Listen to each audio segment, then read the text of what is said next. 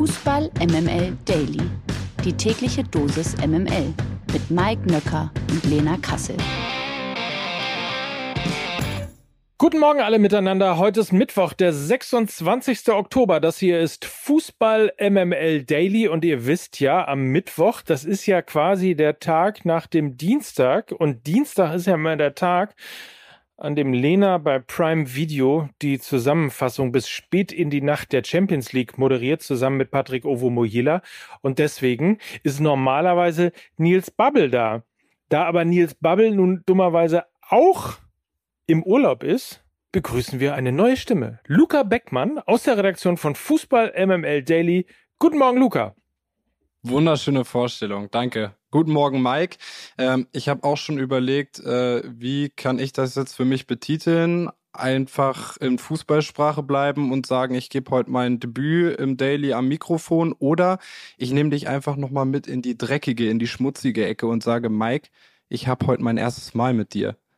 Äh, machen wir die, die normale, also du machst dein Debüt. MML International. Ja, Lena nicht da. Mike, wie wollen wir es machen? Summst du die Champions League Hymne heute? Soll ich es machen oder sparen wir uns einen Tinnitus? Wir äh, sparen uns auf jeden Fall einen Tinnitus und gehen direkt rein in einen sehr ereignisreichen Champions League Abend und einen sehr erfolgreichen aus deutscher Sicht. Ich habe tatsächlich die Konferenz geguckt und ich finde, ähm, wenn ich mir die Ergebnisse dann gestern angeguckt habe, beziehungsweise das einzige Spiel, was ja nicht in der Konferenz war, war Dortmund gegen City. Und wenn ich mir nur die Zahlen, die Ergebnisse und Tore angucke, habe ich, glaube ich, damit wahrscheinlich sogar die richtige Wahl getroffen. Dann fangen wir mal an. Ich äh, habe nämlich Borussia Dortmund gegen Manchester City gesehen und äh, kann dir berichten, dass zum einen das Spiel 0 zu 0 ausgegangen ist, nicht nur dir, sondern euch natürlich auch da draußen. Das wisst ihr möglicherweise. Damit ist als allererstes Mal und als wichtigstes Mal Borussia Dortmund in dieser Saison für das Achtelfinale qualifiziert. Sie können nicht mehr von Sevilla eingeholt werden. Selbst wenn sie punktgleich sein werden, äh, ist der direkte Vergleich klar an Borussia Dortmund gegangen gegangen. Also insofern Achtelfinale Haken dran. Und man muss sagen, es gab so ein paar Sachen, die sind sehr ähnlich wie das Hinspiel verlaufen. Die erste Halbzeit sensationell gut von Borussia Dortmund. In Worten null Torschüsse auf das Tor von Kobel. Also Manchester City hat nicht ein einziges Mal aufs Tor von Borussia Dortmund in der ersten Halbzeit geschossen. Das unter anderem, weil Mats Hummels eine sensationelle Partie gemacht hat. Schlotterbeck und Süle zusammen mit Azar und Adeyemi in der Fünferkette. Azar haben alle gesagt auf der linken Seite, na, ob er wohl derjenige ist, der Guerrero ersetzen kann. Ausgerechnet Torgen Hazard hat er super gemacht, bis zu seiner Auswechslung ein tolles Spiel gemacht. Auch Emre Can, Brandt, Bellingham, Adeyemi, Mukuku und Rena. Das war in der ersten Halbzeit wirklich eine tolle kollektive Mannschaftsleistung und dementsprechend eine verdiente 0 zu 0 Führung, hätte ich äh, fast gesagt, weil die klareren Chancen, eigentlich sogar die hundertprozentigen Chancen, waren auf der Seite von Borussia Dortmund. Man hätte dort also bereits in Führung gehen können. In der zweiten Halbzeit, das hat ja Trainer Erdin Terzic schon angesagt, äh, diesmal wollen sie durchhalten, diesmal wollen sie durchbeißen und nicht in der 78. Minute ähm, dann äh, das Tor kassieren und hinten raus noch zu noch verlieren. Das wäre ähnlich gelaufen. Manchester City in der zweiten Halbzeit deutlich besser und trotzdem hat Borussia Dortmund das super über die Zeit gebracht und dementsprechend, ich sag mal, 0 zu 0 verdient gewonnen und damit das Champions League Achtelfinale eingetütet. Ja, der Haken ist beim Achtelfinale bei RB Leipzig noch nicht ganz dran. Die haben gestern Abend auch gespielt, 3 zu 2 gewonnen gegen Real Madrid. Verdient, wie ich finde. Früh in Führung gegangen durch Joschka Guardiol. Tor nach einer Ecke, nach einem Standard. Alles Gute Guardiol. Erstes Tor in der Champions League. Ich denke, das lässt sich schmecken. Ich fand generell, dass bei RB gestern Standards ein Thema waren, generell in der Partie. Real hatte auch einige Freistöße. Man hat aber gemerkt, dass Federico Valverde eben nicht am Anfang auf dem Platz stand, der in La Liga momentan eigentlich jeden Freistoß aus 18, 19 Metern verwandelt. Der war aber eben nicht dabei. Leipzig hat die Standards für sich genutzt, ist in Führung gegangen, ein Kunku auf 2 zu 0 erhöht, ehe dann Vinicius Auch ein Standard, Junior, oder? Wenn ich mich recht entsinne. Ich habe Dortmund geguckt äh, auf dem Fernseher und äh, Leipzig geguckt äh, auf dem iPhone. Insofern habe ich das immer nur aus einem Auge verfolgen können. Aber ich glaube, das war auch ein Standard. Auch nach der, es war die zweite Ecke und das 2 zu 0, ne? Genau, mit Standards den Titelverteidiger geschlagen, wenn man so möchte. Vinicius hat dann vor der Pause noch ähm, den Anschluss gemacht zum 2 zu 1.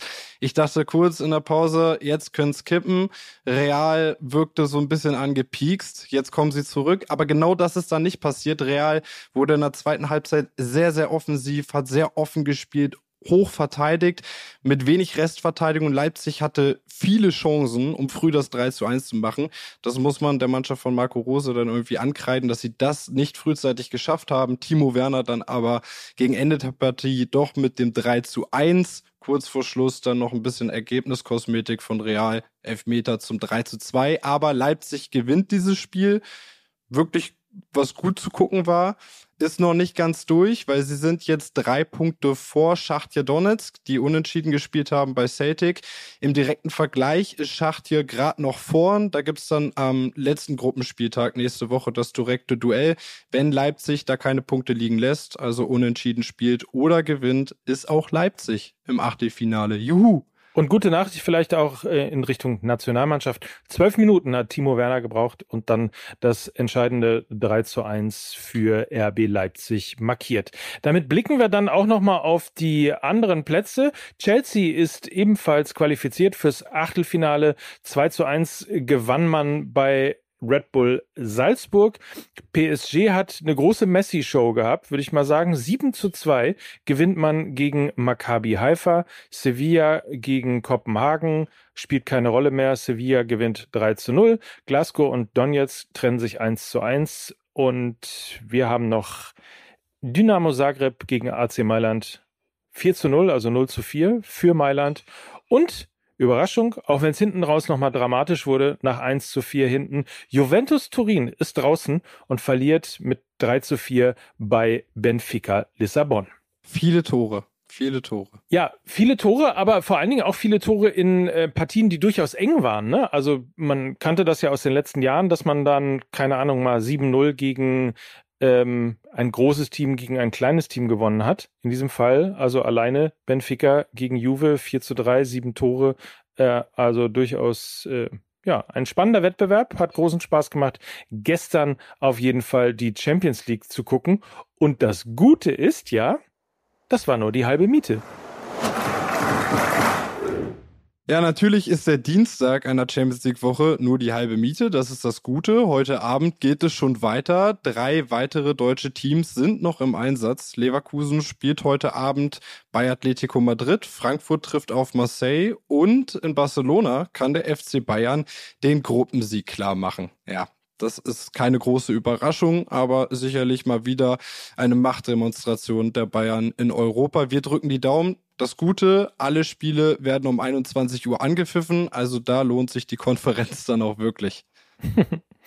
Übrigens, die Bayern können auch den FC Barcelona aus der Champions League rauskicken. Also das auch nochmal sehr interessant. Wenn das kein Ansporn ist.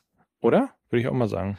Ich habe bei Thomas Müller heute auf dem Social Media Kanälen noch gesehen, dass er Lewandowski schon grüßt. Also ich glaube, der hat Bock oder die Jungs der Bayern haben Bock, den alten Teamkollegen nochmal einen auszuwischen. Wir werden sehen, wie gesagt, 21 Uhr ist Anpfiff. Der Blick aufs Nationalteam. Bereits in der letzten Woche hat Bundestrainer Hansi Flick bei der FIFA seinen vorläufigen WM-Kader abgegeben. Über die nominierten Spieler wurde beim DFB zwar zunächst Stillschweigen vereinbart, doch nun wurde die insgesamt 44-köpfige Liste doch schon publik. Die Bild hat's mal wieder ausgekramt. Und zwar äh, als erstes und die veröffentlichten den vermeintlichen äh, Kader. Ich werde jetzt einen Teufel tun und dir die gesamte Liste vorlesen, aber ähm, ein paar Namen sind tatsächlich ganz interessant, die ich mal rausgepickt habe. Mario Götze, Yusufa Mukoku, Karim Adeyemi, Niklas Füllkrug, Luca Netz, Rani Kidira, Rani Kidira und Christoph Kramer, der eigentlich WM-Experte beim ZDF sein wollte. Fehlt dir jemand? Also bei Kramer hoffe ich jetzt erstmal, dass er da irgendwie eine Klausel im Vertrag hat, dass er dann doch mitfahren darf, wenn ihn Flick wirklich mitnehmen möchte. Ähm, Ja, ich finde auch, es sind viele interessante Namen dabei. Ich hatte Anton Stach noch gelesen, sicherlich auch eine Überraschung von Mainz 05. Ähm, jetzt aber keiner, der mich so überrascht, dass ich sage, bei einer 44-köpfigen Liste, ähm, das Flick den damit aufschreibt. Nee, also das hatte ich gar nicht. Ähm, auch dass Götze mit auf der Liste steht, ist nach seinen Leistungen in den letzten Wochen sehr, sehr verständlich. Ich finde Mukoko interessant, Adeyemi, Füllkrug haben alle gefordert. Jetzt ist er zumindest im erweiterten Kader vertreten. Also fehlen tut mir keiner, obwohl es natürlich viele interessante Namen sind. Jetzt ist es an Flick und das wird dann sicherlich interessant, diesen Kader zu kürzen und dann am Ende die Jungs zu haben, die dann mit nach Katar fliegen.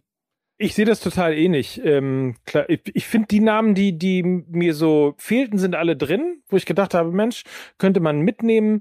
Ähm, Yusufa Mokoko finde ich spannend tippe mal darauf, dass er allerdings auch wieder rausfliegt. Aber nichtsdestotrotz ist es natürlich auch ein Riesenansporn für Mokoko selber. Niklas Füllkrug ist ein No-Brainer und Christoph Kramer freue ich mich einfach und äh, Mario Götze sowieso das habe ich ja nun, glaube ich, in sechs Jahren MML oder fast sechs Jahren MML mehrfach gesagt, dass ich großer Mario Götze-Fan bin und vor allen Dingen großen Respekt äh, davor habe, dass er sich zurückgekämpft hat, auch zurückgekämpft hat in die deutsche Öffentlichkeit und dementsprechend äh, großer Haken dran. Vielleicht ganz kurz zum Prozedere. Warum gibt es eigentlich diesen 44-köpfigen Kader? Das hat vor allem organisatorische Gründe, weil man natürlich ähm, ein Visum beantragen muss, Reiseplanungen machen muss, etc. etc. Und deswegen halt in dieser Phase vor der WM eben auch dieser sehr breite Kader an Spielen. Das ist also tatsächlich der konkrete Fokus von Hansi Flick. Gewinner des Tages. Ja, wen wir jetzt gar nicht mit betrachtet haben, wer aber auf der Liste auch steht von diesem erweiterten WM-Kader von Flick ist Florian Wirz. Und das hat Gründe, dass Hansi Flick den noch mit aufgeschrieben hat.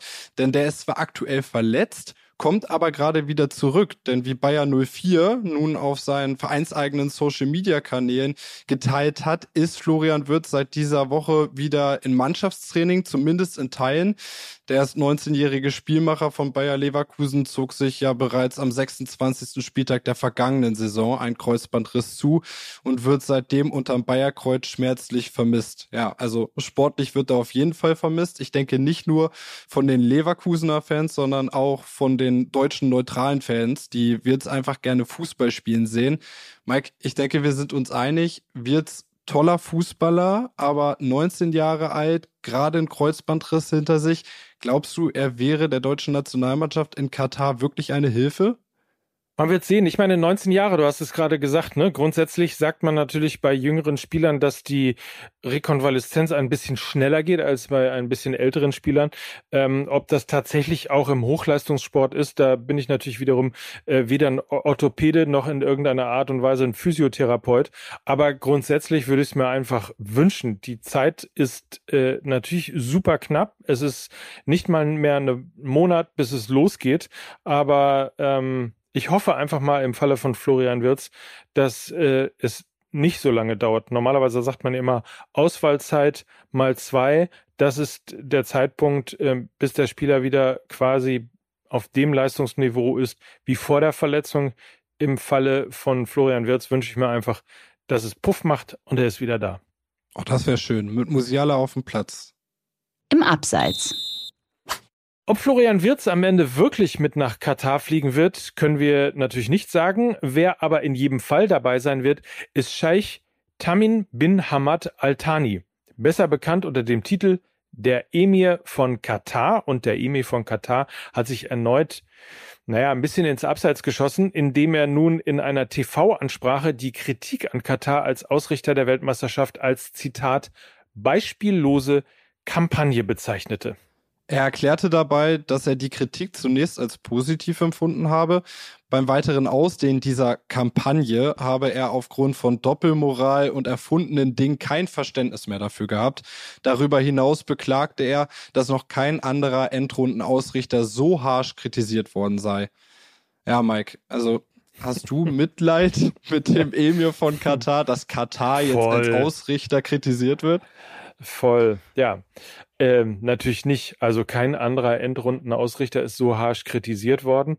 Äh, das ist richtig. Äh, kein anderer Endrundenausrichter, hat aber auch so harsch gegen Menschenrechte verstoßen, hat so harsch dafür gesorgt, dass ähm, die komplette LGBTQ plus äh, Bewegung ehrlicherweise eher Angst hat, nach äh, Katar zu fahren, ähm, dass es schon Stornierungen für lesbische und schwule Paare gegeben hat aus den Hotels. Also nicht die haben storniert, sondern die Hotels haben storniert. Also insofern, ähm, ja, mein Mitleid, wie du dir vorstellen kannst, hält sich dann doch ein bisschen in Grenzen. Nichtsdestotrotz, das Turnier wird natürlich stattfinden und ich hoffe, dass all die Dinge, die man Katar vorwirft, ähm, möglicherweise dann doch in Form von Regenbogenfahnen, Demonstrationen, Interviews oder ähnlichem dann doch zutage kommen. Wer weiß, vielleicht bringt es ja doch irgendwas, wobei ich da eher skeptisch bin. Das abseitige Thema. Ja, gestern in der Champions League hat er mal wieder abgeliefert. Die Rede ist von Superstar Kilian Mbappé. Aktuell steht der Franzose aber nicht nur aufgrund seiner sportlichen Leistung im Fokus der Medien. Die französische Tageszeitung Le Parisien veröffentlichte nun, wie viel Geld Mbappé durch seinen neuen Dreijahresvertrag, der seit dem vergangenen Sommer gültig ist, verdient. So soll Mbappé ein Jahresgehalt von 72 Millionen Euro erhalten, eine Unterschriftsprämie von 180 Millionen Euro und eine Treueprämie, mit der er in seinem dritten Vertragsjahr bis zu 90 Millionen Euro zusätzlich verdienen soll. Somit soll der Stürmer rund 630 Millionen Euro brutto über diese drei Jahre verdienen. Das ist äh, ähnlich in der Region ungefähr äh, wie das, was ich drei Jahre lang bei Sky verdient habe. äh, ähm, Scherz beiseite, was ist deine Meinung äh, zu diesen utopischen Zahlen? Ja, mich haut das auch gar nicht um, weil wir befinden uns ja auch momentan so in der Zeit der Inflation. Das heißt, 630 Millionen Euro sind sicherlich auch nicht mehr das wert, was sie mal vor ein paar Jahren waren. Das heißt, Mbappé muss auch gucken, wie er über die Runden ja, kommt, Mike. Absolut, absolut. Wer weiß, stell dir mal vor, diese 630 Millionen in zwei Jahren sind nur noch 628 Millionen wert, was machst du denn dann? Ne, muss ja auch. Dann wird's eng. Muss eine, dann wird's eng. Muss eine Familie durchbringen und so weiter. Also insofern, da ist natürlich Wahnsinn. Äh, auf der anderen Seite, also man kann das alles so beantworten, wie man es auch beantworten muss. Es ist totaler Wahnsinn. Man muss nur einmal sagen, es ist natürlich wiederum in Anführungsstrichen angemessen, wenn man es mal mit dem vergleicht, was die äh, Topstars in den amerikanischen Sportligen verdienen. Insofern nur mal zumindest den Punkt einmal mit reingebracht. Trotzdem 630 Millionen ist natürlich absoluter Wahnsinn. Und das kannst du äh, auch so richtig niemandem mehr erzählen. Das sind sieben Nullen, ne? Sechs, drei und sieben Nullen. Das ist richtig. Das hast du sehr gut bemerkt. Könntest hier nochmal auftauchen, wenn du möchtest. Ja, danke. Ja. Danke, Mike, für das gerne. Angebot. Ja. Hat mich gefreut, mich heute bei dir im Wohnzimmer mal austoben zu dürfen, auch wenn ich morgen natürlich wieder Platz mache für Lena, wenn sie dann ausgeschlafen ist. Genau, dann ist sie zurück, aber bis dahin Riesenapplaus, meine Damen und Herren. Äh, Luca Beckmann, sein Debüt im Fußball MML Daily. Dank dir, Luca. Und äh, ich hoffe, du kannst jetzt durchatmen und äh, dich entspannt zurücklehnen. Hast du die neue Folge Fußball MML schon gehört? Natürlich habe ich die neue Sehr Folge Fußball MML. Olympische gehört. Spiele mit Ü geschrieben. Heißt das Ganze? Gibt einen Grund natürlich, warum das so ist und warum der Titel so heißt. Ganz kurz, Folge hat dir gefallen? Folge war sehr, sehr gut. Also empfehlenswert. Ich habe zwar kein Mitleid mit dem Emir von Katar, aber Mitleid mit den Leuten, die die Folge nicht hören. So, das ist doch ein gutes Schlusswort. In diesem Sinne entlasse ich dich in den Tag und euch natürlich auch. Habt einen feinen Tag. Bis morgen und dann wieder mit Lena. Für heute allerdings verabschieden sich Mike Nöcker und Luca Beckmann für Fußball MML Daily. Ah, das war falsch, ne? Für Fußball MML. Für Fußball MML. Ja, mach's beim nächsten Mal. Dieser Podcast wird produziert von Podstars bei OMR.